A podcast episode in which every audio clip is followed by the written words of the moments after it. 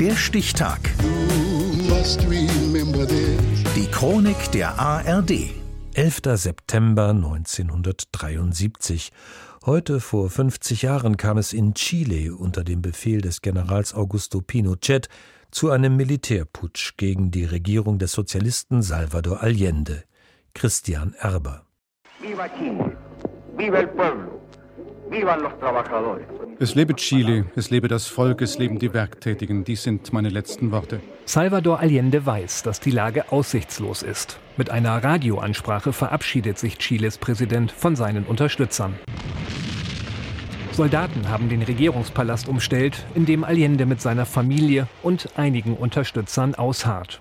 Zuvor hatte das chilenische Militär den Palast mit Kampfflugzeugen bombardiert und schwer beschädigt.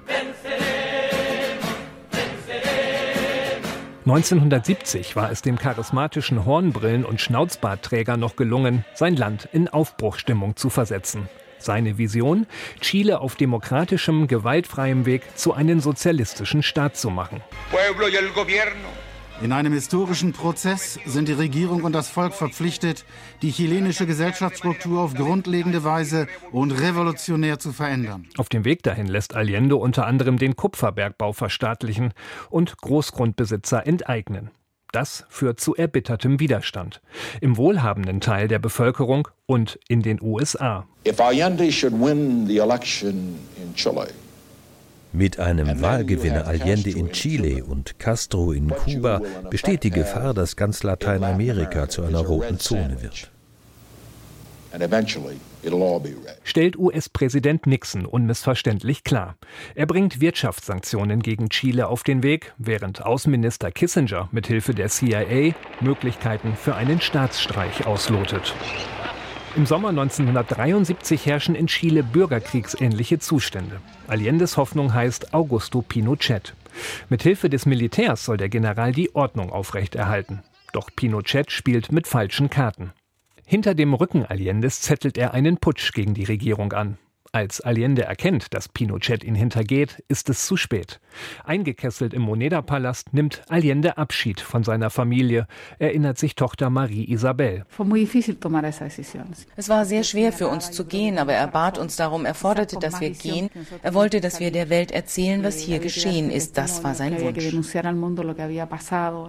Als Soldaten am Morgen des 11. September den Palast stürmen, ist Allende tot. Ob im Kampf oder durch Suizid, ist lange umstritten.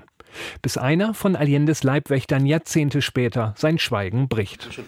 Er setzte sich, stellte das Gewehr zwischen die Beine und legte das Kinn auf die Mündung.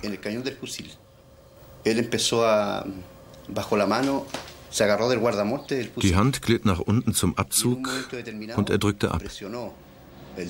Damit endet nach knapp drei Jahren das Kapitel Sozialismus in Chile. Nur wenige Stunden später beginnt ein neues, eine Diktatur unter General Pinochet. Die Streitkräfte und die Ordnungskräfte haben heute alles getan und das mit fester patriotischer Überzeugung, um das Land aus dem tiefen Chaos zu befreien, in das es getrieben wurde von der marxistischen Regierung von Salvador Allende. Unter Pinochets Gewaltherrschaft werden Zehntausende Oppositionelle verhaftet, gefoltert, getötet oder ins Exil getrieben. Es sind zwei dunkle Jahrzehnte, die Chile bevorstehen. Sie beginnen heute vor genau 50 Jahren, als ein von den USA unterstützter Militärputsch den demokratisch gewählten Präsidenten Chiles Salvador Allende gewaltsam zu Fall bringt. Der Stichtag. Die Chronik von ARD und Deutschlandfunk Kultur. Produziert von Radio Bremen.